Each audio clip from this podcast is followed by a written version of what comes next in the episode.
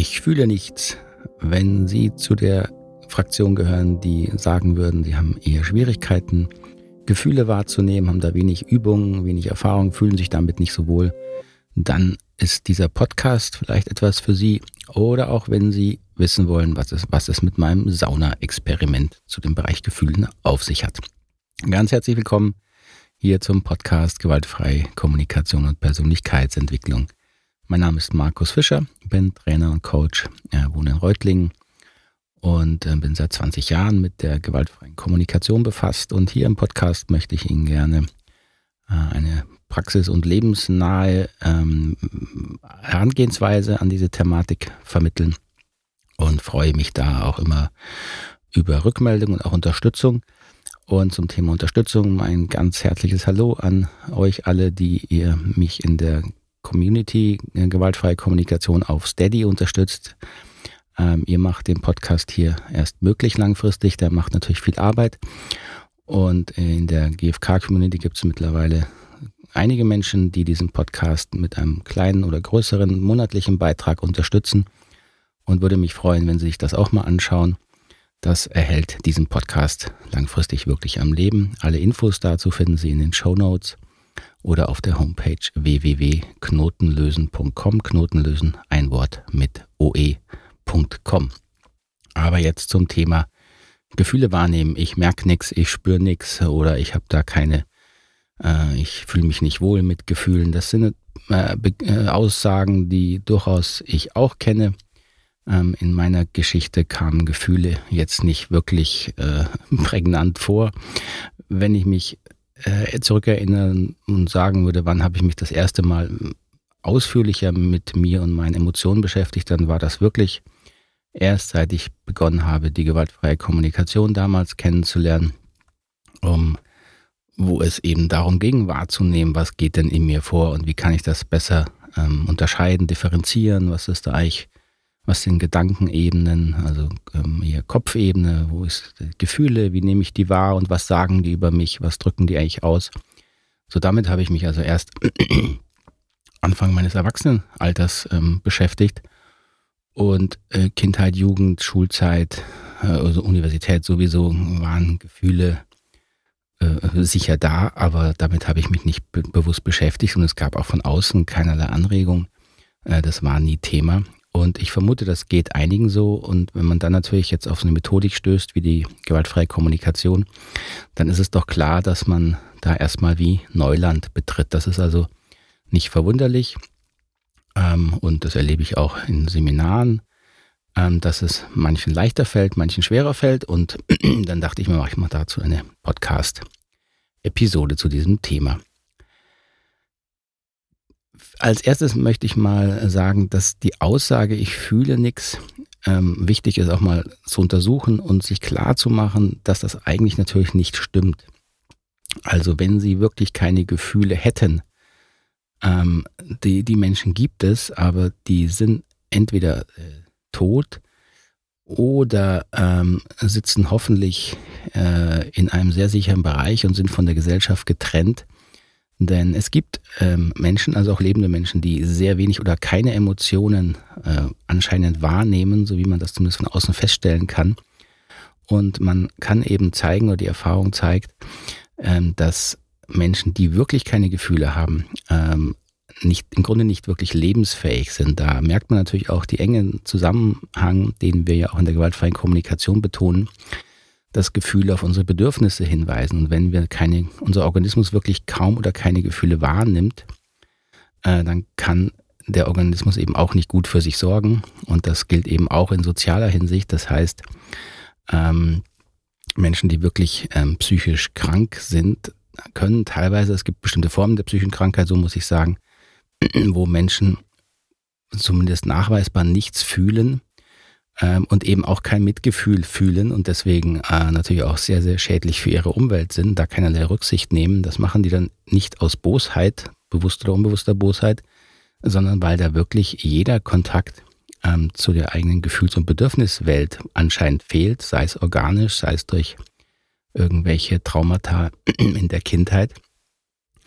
Und diese Menschen fühlen dann wirklich nichts, aber die laufen eben meistens nicht mehr frei rum, zum Glück ähm, oder hoffentlich bald.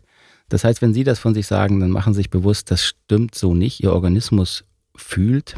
Ähm, es ist eher der Fall, dass Sie vermutlich wenig Erfahrung haben oder Übung haben ähm, und sich nicht wohl damit fühlen, ihre Gefühle bewusst wahrzunehmen. Das kann natürlich sein, dass sie wenig Übung haben, diese Gefühle jetzt in Worte zu fassen, also auch darüber zu reden.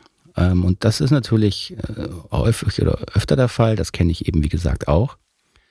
Und woher das kommt, da muss man ja nicht allzu lang drüber philosophieren. Wir wissen alle, wir, äh, das hat viel mit der Sozialisation zu tun unserer Kindheit wie ernst Gefühle da genommen wurden, wie ähm, okay es war, diese auszudrücken, diese komischen Sprüche wie ein Indianer kennt keinen Schmerz. Ähm, das ist so der Klassiker, sage ich mal, mit denen dann vielleicht in dem Bereich eher Jungen mitgeteilt wurde, dass Schmerz, also eben ein Gefühlsbereich, ähm, nicht okay ist. Ja, wenn man wirklicher Junge ist, ein Mann werden will, dann fühlt man keinen Schmerz. Das Problem ist, wenn man keinen Schmerz fühlt, dann fühlt man natürlich auch äh, die positiven Seiten davon weniger. Also wenn man sich abtrainiert zu fühlen, man kann sich nicht abtrainieren, nur negative Gefühle nicht zu spüren. Man kann sich nur abtrainieren, überhaupt zu spüren und zu fühlen. Das heißt, das hat immer die äh, negative Konsequenz, dass diese Menschen zwar dann schon lernen können, keinen Schmerz zu fühlen, aber sie lernen dann dadurch eben auch, auch keine Liebe zu spüren, keine Zuneigung zu spüren. Also auch die positiven Aspekte äh, des Menschseins. Und das hat natürlich äh, weitreichende negative Gründe. Also wenn Fühlen in der Kindheit nicht okay war, dann haben sie vielleicht noch so eine Bewertung in sich, dass das unreif ist, dass das kindisch ist. Und ja, wenn wir Gefühle erforschen, kommen wir in, ähm, in Bereiche, wenn wir auch verstehen wollen, wo sie herkommen, die eher aus der Kindheit kommen, aus früher Sozialisation. Ähm, aber Kindheit und kindisch ist nicht die gleiche Bewertung. Ja, kindisch ist dann die Abwertung. Ähm, kindisch ist natürlich, wenn man Gefühle nicht gelernt hat, als Erwachsener sinnvoll konstruktiv auszudrücken. Das mag es schon geben.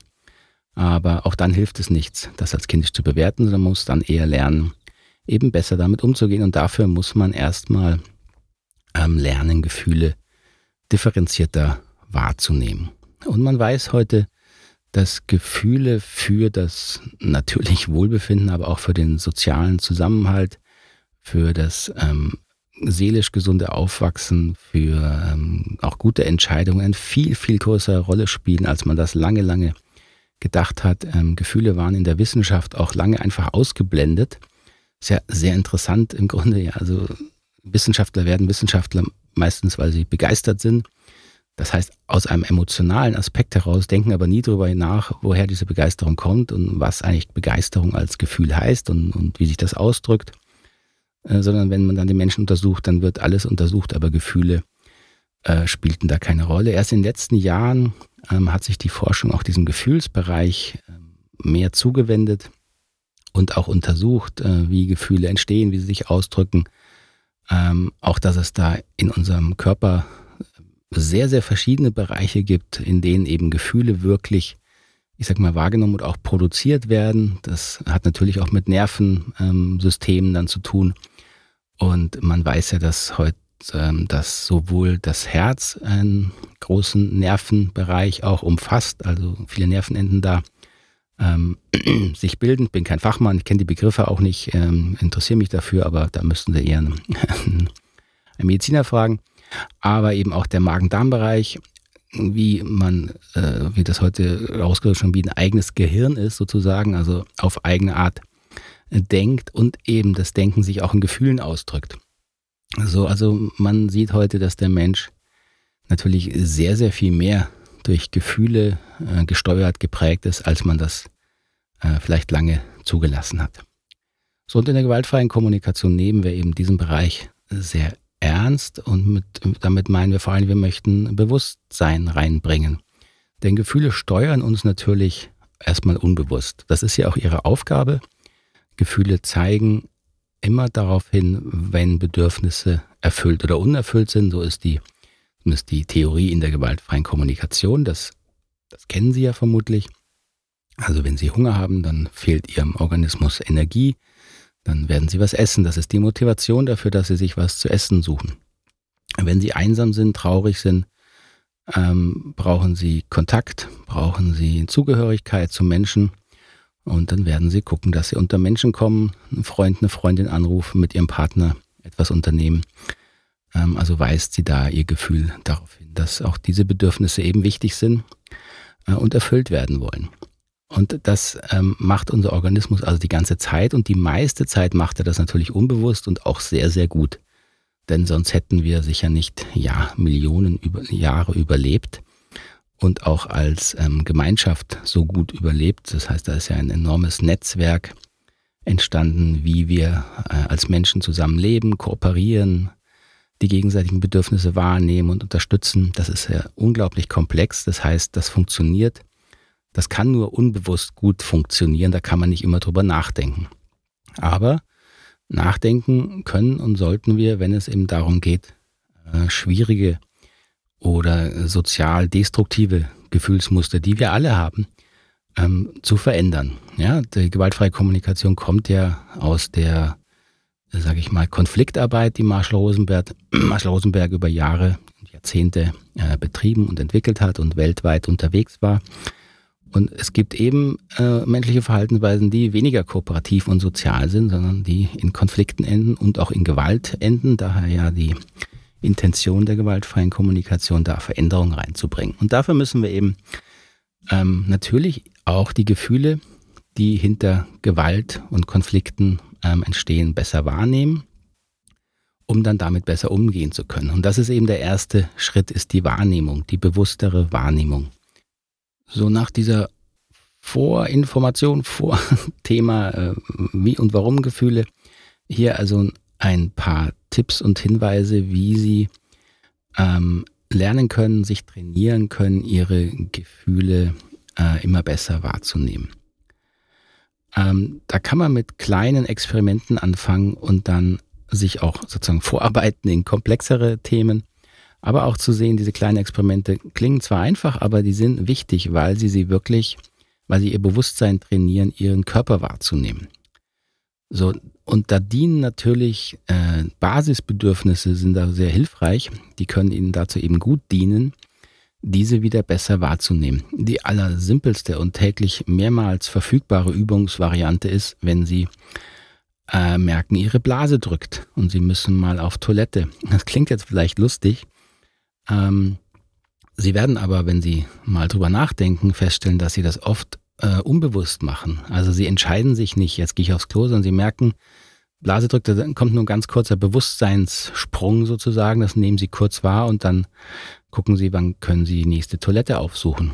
Also und dann diesen Moment mal etwas auszudehnen und eben bewusst wahrzunehmen, dass Ihre Blase drückt und wie sie drückt. Das ist schon der erste kleine Schritt, ähm, die Gefühle ihres Körpers eben mehr und differenzierter wahrzunehmen. Etwas Ähnliches können Sie machen äh, in einem Bereich, den wir heute kaum noch spüren und wahrnehmen, und das ist das Thema Hunger. Ähm, in der heutigen Überversorgung und auch mit dieser langjährigen äh, medizinischen Theorie oder den Vorschlägen, dass man fünf Mahlzeiten am Tag oder vielleicht noch mehr einnehmen soll, ähm, haben wir im Grunde kaum mehr äh, Hungergefühle. Wir merken das kaum mehr. Ähm, ich habe vor einiger Zeit äh, aus Gewichtsgründen mal angefangen, diese die sogenannte Diät, das ist eigentlich keine Diät oder, oder, oder ähm, Nahrungsweise des Teilzeitfastens, des intermittierenden Fastens auszuprobieren. Und wenn man das macht, und das heißt im Grunde nur, dass sie äh, in bestimmten äh, Zeitfenster etwas essen, zwischen sechs bis acht Stunden am Tag und den Rest des Tages und der Nacht natürlich fasten. Und wenn Sie das mal ausprobieren, werden Sie feststellen, Sie spüren wieder Hunger. Also am Ende dieser Fastentherapie-Periode ähm, merken Sie ein Gefühl, was Ihnen vielleicht erstmal wie äh, fast fremd ist, nämlich wirklichen Hunger. Und das ist ein Unterschied, äh, hungrig zu sein oder Appetit auf Essen zu haben. Und das ist eben das, was wir im Grunde häufig gar nicht mehr wahrnehmen. Und das ist eben auch interessant, mal wirklich wieder zu spüren, wie fühlt sich eigentlich der Körper an, wenn er hungrig ist. Wo fühlt man denn das genau? Das ist eben nicht nur im Magen, interessanterweise, also das ist wirklich ein Ganzkörpergefühl und auch wie unterschiedlich das sein kann, auch nach Tagesform. Also bei mir ist es so, es gibt Tage, meisten Tage, wo mich das, äh, wo ich das merke, wo mich das aber nicht äh, jetzt erstmal beunruhigt. Natürlich, weil ich auch weiß, es ist ja genug Essen um einen rum. Wäre ja anders, wenn ich das äh, wüsste, dass das nicht so ist. Da merken Sie übrigens, dass Gefühle natürlich sehr stark vom Kontext abhängig sind. Wenn ich Hunger hätte und wäre in der äh, Wildnis und wüsste, oh, jetzt muss ich erstmal mein Futter hier jagen oder sammeln, dann sähe das wahrscheinlich anders aus. Meine, würde ich auch meinen Hunger anders interpretieren, anders damit umgehen. Ähm, aber auch wirklich mal körperlich zu fühlen, ah was, was, wie fühlt sich denn der Hunger jetzt genau an und was macht der noch in meinem Körper? Es gibt Tage, da werde ich mit Hunger einfach äh, sehr ungeduldig und äh, äh, unleidig, sage ich mal. Und äh, im Englischen gibt es ja den Begriff des, äh, die Kombination aus hungrig und wütend, also hungry und angry. Und die sagen dann, man wird hangry ähm, da eben dann der Blutzuckerspiegel sinkt und dann äh, wird man da eben un, ungeduldiger mit, mit anderen Menschen, auch mit sich und wird eben äh, unleidig und ein bisschen wütend. Also auch das zu, zu wahrzunehmen, dass äh, Hunger eben nicht nur im Magen irgendwie so ein flaues Gefühl ist, sondern wahrzunehmen, was macht er eigentlich alles mit mir? Und das ist ein, ein sehr guter Weg, um wirklich wieder bewusster wahrzunehmen, wie ihr Organismus ähm, reagiert. Eine dritte Möglichkeit, ähm, in Kontakt mit Gefühlen zu kommen, ist sie, wenn sie etwas tun, was ihnen ein bisschen mehr oder weniger Angst macht. Angst. Und das kann natürlich unterschiedliche Dinge sein. Also vielleicht haben Sie ein bisschen, vielleicht haben Sie Höhenangst. Wissen es noch nicht, vielleicht wissen Sie es auch schon. Dann gehen Sie doch einfach mal äh, auf einen Kirchturm oder besuchen eine, eine, ein Volksfest und dann äh, gehen Sie in, in dieses Höhenrad, also ein Riesenrad setzen sich rein oder gehen hoch und nehmen wahr, wie langsam die Angst steigt. Und dann können Sie auch wahrnehmen, was, was denken Sie eigentlich, was Ihnen Angst macht. Das merken Sie vielleicht in dem Moment gar nicht. Sie merken nur die Angst. Das ist ja mit Gefühlen immer so. Gefühle sind sehr, sehr schnell, weil sie auf Bedürfnisse reagieren müssen. Sie müssen uns schnell hinweisen, wenn sie dann äh, bewusst werden. Und hinter diesen äh, Ängsten stecken aber innere Dialoge und äh, Interpretationen. Und die merken sie in dem Moment nicht, sondern sie merken nur die Angst. Und das ist eben der Schritt, erstmal zu fühlen, was heißt jetzt Angst, wie fühlt sich diese Angst an? Spüren Sie da, äh, wie Ihnen flau wird, wie die Knie weich werden, wenn Sie vielleicht da de, den Kirchturm hochsteigen oder wenn Sie im Riesenrad sitzen und es nach oben geht, äh, wie dann äh, im Magen ein flaues Gefühl entsteht? Und dann können Sie sich auch mal fragen, wovor haben Sie denn jetzt Angst? Und es ist natürlich naheliegend, wenn Sie da in die Höhe gehen, der Organismus oder sehr viele Organismen, es hat ja nicht jeder Höhenangst, äh, reagiert dann mit Stress. Also mit Stress reagieren wahrscheinlich alle, aber nicht jedem macht es Angst. Ist auch sehr interessant. Ja, wir interpretieren eben auch unsere Umwelt sehr unterschiedlich. Manche Menschen haben extreme Höhenangst, die können überhaupt nicht äh, ein paar Meter in die Höhe, ähm, weil dann sofort innere äh, äh Horrorstories loslaufen, ja, dass sie runterfallen, dass sie sterben, äh, wahrscheinlich, dass es wahnsinnig weh tut. Ja, das ist das, was dann unser Organismus, unser Hirn produziert an Bildern, um uns hinzuwe darauf hinzuweisen, hey, hier ist was nicht in Ordnung. Und es geht jetzt nicht darum, dass sie sich in Panik versetzen oder da einen riesen Stress aussetzen, sondern es soll ja hier darum gehen, dass sie ähm, sich Situationen schaffen, in denen sie bewusster wahrnehmen, wie ihr Körper gefühlsmäßig reagiert. Und da ist so ein bisschen Angst eben eine gute Sache in Anführungszeichen, weil sie da, das können sie nicht wirklich erstmal steuern, da merken sie auch, dass Gefühle äh, unbewusst entstehen. Und gleichzeitig lernen sie, wie ihr Körper reagiert und sie können äh, sich dem, dem widmen und einfach die Wahrnehmung üben. Und darum geht es ja, dass wir wieder lernen, die Körpersignale ähm, äh, bewusster wahrzunehmen. Und dazu brauchen wir am Anfang eben, vor allem wenn wir es nicht gewohnt sind, ein bisschen sozusagen härtere Anschubser. Ja. Eine weitere Möglichkeit, die viele äh, kennen, äh, ist, gehen Sie doch einfach in einen traurigen oder lustigen Film, Kinofilm, äh, und gehen Sie da mit mit den Gefühlen. Wenn Sie, oder kann mit heute können Sie ja ganz viel runterladen, streamen, da gibt es natürlich, brauchen Sie nicht erst auf Kinofilm warten. Schauen Sie, gibt es sehr äh, ähm, traurige Filme, die Sie einen sehr mitnehmen, kann ich Ihnen empfehlen, wenn Sie eine Empfehlung suchen äh, schauen Sie Schindlers Liste von Steven Spielberg an. Äh, kleine Triggerwarnung, das ist natürlich sehr heftig. Kennen Sie vermutlich. Wer es nicht kennt, da geht es um den äh, Holocaust und die äh, Rettung einiger tausend Juden durch den industriellen äh, Oskar Schindler. Natürlich ein, ein sehr, sehr düsterer, trauriger Film, wo ich auch immer wieder geweint habe. Und das ist eine gute Möglichkeit, um sie mit in Gefühlen in Kontakt zu bringen. Oder sie schauen einen sehr lustigen Film an. Das bringt sie natürlich auch mit Gefühlen in Kontakt. Weiß nicht, was Sie lustig finden. Ich kann Ihnen einen Tipp geben. Schauen Sie ähm, den Film Bis zum Ellenbogen von Justus von Donani an. Äh, okay, dann wissen Sie auch, dass ich sehr schwarzen Humor liebe. Das ist ein sehr schwarzer Humor. Äh, fand den brüllend komisch. Äh, ist nicht jedermanns Geschmack. Äh, Sie werden selber was finden. Das Ganze können Sie natürlich auch, wenn Sie jetzt nicht einen Film angucken können oder wollen, in Erinnerung machen. Sie haben bestimmt traurige oder schöne Filme schon gesehen. Und wenn Sie sagen, ich möchte einfach üben, Gefühle mehr wahrzunehmen, dann erinnern Sie sich an den Film und gehen Sie da mal in Sequenzen rein, die Sie in Erinnerung haben. Und dann werden Sie auch feststellen, dass Ihr Organismus die entsprechenden Gefühle wieder hervorruft und produziert. Also das ist auch eine gute Möglichkeit. Und zu allerletzt möchte ich Ihnen jetzt noch mein Sauna-Experiment natürlich offenlegen. Ähm, ähm, was hat das mit Gefühlen zu tun? Also ich gehe gerne in die Sauna zur Entspannung. Ähm, und Sauna, wenn Sie das, äh, wenn Sie schon waren, wissen Sie ja, ja, das ist natürlich ziemlich heiß und heiß ist für den Organismus ähm, natürlich ein Reiz, ein starker Reiz. Und das tut dem auch gut, diese Reizunterschiede, das weiß man heutzutage. Aber wenn man länger in der Sauna sitzt, dann steigt eben der Puls. Und wenn der, der Puls steigt, weil natürlich äh, die, die, Hitze, die man da ähm, aufnimmt, ähm, versucht der Organismus durch Schwitzen wieder loszuwerden. Das heißt, er schmeißt den, äh, den Kreislauf an und produziert Schweiß, damit man kühlt. Gleichzeitig, wenn der Puls steigt, ist das häufig aber auch ein Signal für unseren Organismus, dass ähm, dass ähm, Angst und Stress da ist. Und das habe ich mal als Experiment wirklich für mich gemacht und mache ich hin und wieder, indem ich quasi äh, dem Impuls widerstehe, wenn es mir unangenehm wird in der Sauna, gleich rauszugehen. So, unangenehm ist ein Gefühl. Das heißt, hier in der Sauna, wenn Sie gerne in die Sauna gehen, können Sie wirklich mal wahrnehmen, die Abfolge von jetzt ist es angenehm in der Sauna, ja, entspannend und schön und dann wohlig entspannt man sich.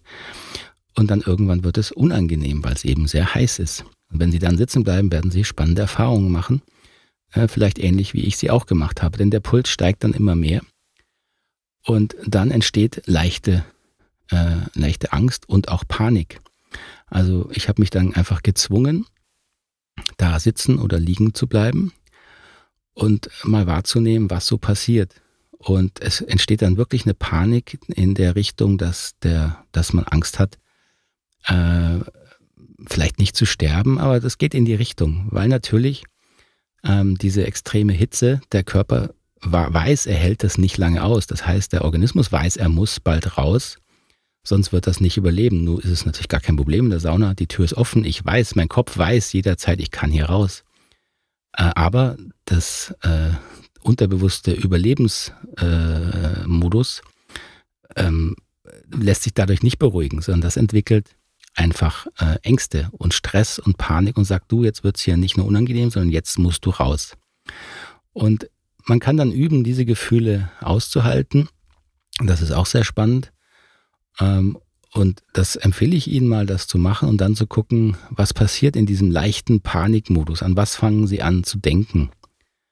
Also ich habe dann gemerkt, ähm, wenn ich das eine Weile aushalten kann, dann kommen mir äh, so wesentliche Themen in den Kopf, also Lebensthemen, die ich äh, sozusagen, wo ich sage, äh, wenn es jetzt wirklich zu Ende wäre, was wäre mir denn noch wichtig? Das ist ja sehr, sehr verrückt. Ja? Man sitzt in der Sauna äh, und fängt dann an, über solche Themen nachzudenken. Und mir ist dann klar geworden, ja, das macht viel Sinn. Ähm, in vielen ähm, Kulturen gab es Rituale, in denen man Menschen ähm, Leben, ähm, Todesangst ausgesetzt hat. Zum Beispiel auch das, ähm, die, die sogenannte Schwitzhütte ist ja im indianischen Bereich ein bekanntes Ritual, was vermutlich mit ganz ähnlichen Prozessen arbeitet, dass sie eben den Organismus in sehr, sehr großen Stress versetzt, in Todesangst versetzt. Ähm, und in dieser Todesangst, ähm, wenn man die eben eine Weile aushalten muss oder aushält, freiwillig, äh, kommen einem existenzielle Gedanken, die eben wichtig sein können. Und das fand ich sehr spannend. Auch da kann man natürlich wieder die Idee reinbringen, ja, das bringt mich mit wesentlichen Bedürfnissen in Kontakt. Was ist mir denn wirklich, wirklich wichtig in meinem Leben? Äh, war ich damals ein bisschen überrascht, als ich das das erste Mal, die ersten Male gemacht habe, dieses Sauna-Experiment. Ähm, und kann Sie nur anregen, wenn Sie in die Sauna gehen, probieren Sie das mal. Halten Sie den, den, den Stress ein bisschen länger aus. Geben Sie sich auch, äh, das fand ich auch spannend, kann ich kurz erzählen. Man, ich habe dann meinem Organismus quasi erstmal auch Empathie gegeben, also äh, mich mit dieser Angst wirklich körperlich ähm, sehr stark verbunden, sie zugelassen, auch zugelassen, was da für Gedanken hochkommen. Äh, und dann diese, diese echte Art, ich würde es nicht Todesangst, das fühlt sich wahrscheinlich nochmal anders an, aber es geht in die Richtung, auch innerlich so ausgesprochen, angesprochen. Und das hat mein Organismus kurzfristig total entspannt. War eine sehr spannende Erfahrung. Das heißt, da wirkt dann quasi auch diese Selbstempathie kurzfristig. Äh, natürlich nicht lange, weil hm, der Organismus will eben dann trotzdem weiterleben und er will eben hauptsächlich raus aus dieser Sauna. Also das hat es mit meinem Sauna-Experiment auf sich. Vielleicht haben Sie ja mal Zeit und Lust, das auch selber auszuprobieren, um so in Kontakt mit Ihren Gefühlen und Bedürfnissen zu kommen. Das war's für heute zum Thema Gefühle wahrnehmen. Ähm, bin gespannt, was Sie dazu sagen. Ist das eine Anregung? Möchten Sie da mehr davon in der Richtung? Was war hilfreich? Wo sagen Sie, das habe ich nicht verstanden, da brauche ich noch mehr? Sie wissen, ich bin gerne hier im Podcast in, in Interaktion mit Ihnen. Also bitte schreiben Sie mir oder schicken Sie mir eine Sprachnachricht über die diversen Kanäle. Sie finden meine Kontaktdaten alle in den Show Notes hier im Podcast unten oder immer auch auf der Homepage www.knotenlösen.com. Dann bedanke ich mich wieder für Ihre Aufmerksamkeit, wo immer Sie mich gerade im Ohr haben. Beim Aufwachen, beim Fahrradfahren, Abspülen, Bügeln habe ich gehört oder beim Zubettgehen äh, wünsche ich Ihnen also dann die, jetzt einen guten Tag oder eine geruhsame Nacht. Bis zum nächsten Mal. Alles Gute. Tschüss. Ade.